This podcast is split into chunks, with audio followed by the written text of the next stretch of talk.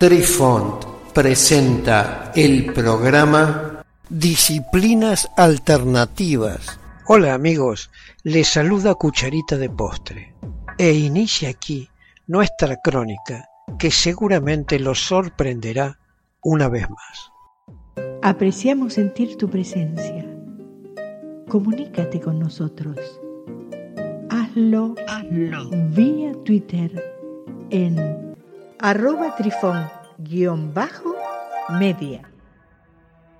Hola, soy Besitos de Sol. En el programa de hoy escucharemos La Rueda del Tiempo, Kalachakra. Sus textos.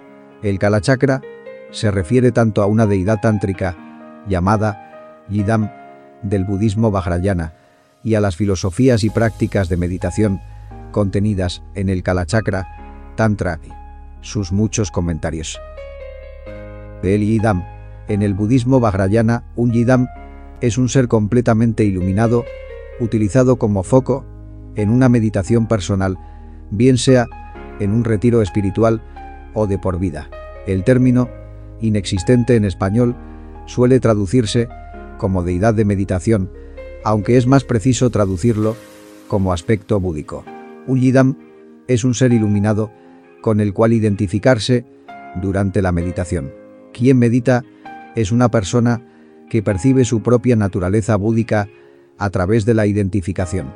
Algunos yidams populares fueron y son Kakrasambara, Guyasamaja, Ayagriva, Evajra, Kalachakra, Kurukuya, Samputa, Bajrakilaya, Bajrayogini y Yamantaka.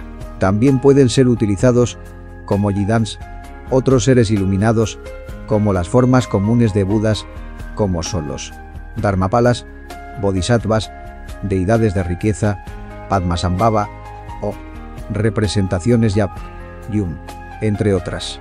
Los Yidams son tanto una forma específica del concepto de un determinado Buda, así como la naturaleza básica o potencial del iniciado para convertirse en un Buda. El iniciado medita en las características resaltantes del Yidam hasta que consigue una unión completa con él mismo.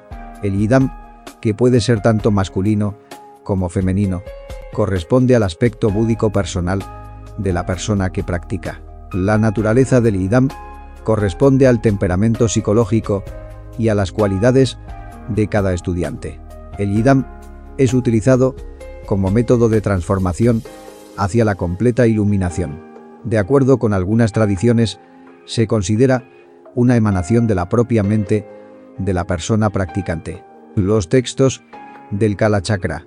El Kalachakra, Tantra, es propiamente conocido como sinónimo de dos vías.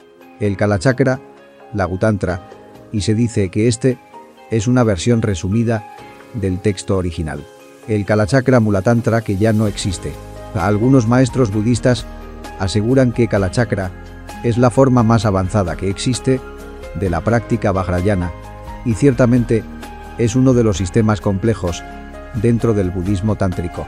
La deidad Kalachakra representa a un Buda siendo así omnisciente. La enseñanza de Kalachakra, tal como la enseñó el Buda, Sakyamuni, se denominó a lo largo de la historia como el Tantra del Kalachakra, raíz el Kalachakra, Mulatantra, de 12.000 líneas, el rey de Sambala, Suchandra, escribió un comentario llamado Tantra explicativo de 60.000 líneas. Sin embargo, estos últimos dos textos nunca han llegado a Occidente.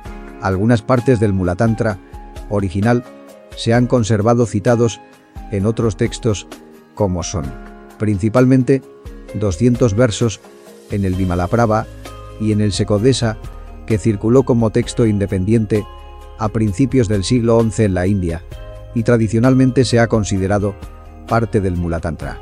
Según la tradición, el rey de Sambala, Manjusri, Yasas, compuso un solo texto que tiene dos denominaciones. El Kalachakra, Tantra, abreviado. También se le llama el Sri Kalachakra, que para nosotros cumple la función del texto raíz tántrico principal, aunque es aproximadamente una cuarta parte de la longitud del Mulatantra original. El rey de Zambala, King Pundarika, escribió otro texto que también posee dos denominaciones. Comentario de luz inmaculada, también denominad Vimalaprava Odri Medod, que para nosotros cumple la función del texto raíz tántrico principal, aunque es aproximadamente una cuarta parte de la longitud del Mulatantra original. El rey de Zambala, King Pundarika, escribió otro texto que también posee dos denominaciones. Comentario de luz inmaculada, también denominado Vimalaprava Odri Medod. Ambos textos, de los dos últimos reyes aludidos, forman la base de la práctica de Kalachakra. Todos los textos siguen la misma secuencia y están divididos en cinco capítulos que abarcan los siguientes temas. El primero de los capítulos se refiere al Kalachakra externo, el segundo al Kalachakra interno. El tercer capítulo discute el empoderamiento o iniciación del alumno. El cuarto se refiere a la etapa de generación y el quinto a la etapa del logro de la iluminación. Todos los comentarios posteriores también siguen esta estructura que se divide en cinco partes. Queridos amigos, los esperamos en nuestro próximo encuentro con un nuevo artículo que estamos seguros será de vuestro interés. Un cálido abrazo para todos. Adiós. Apreciamos sentir tu presencia.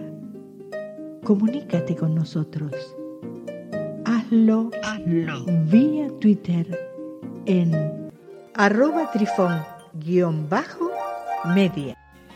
Este episodio lo encuentras en Anchor, Spotify y en tus plataformas favoritas. Hasta siempre amigos. Besitos de sol y cucharita de postre les dicen gracias por pensar.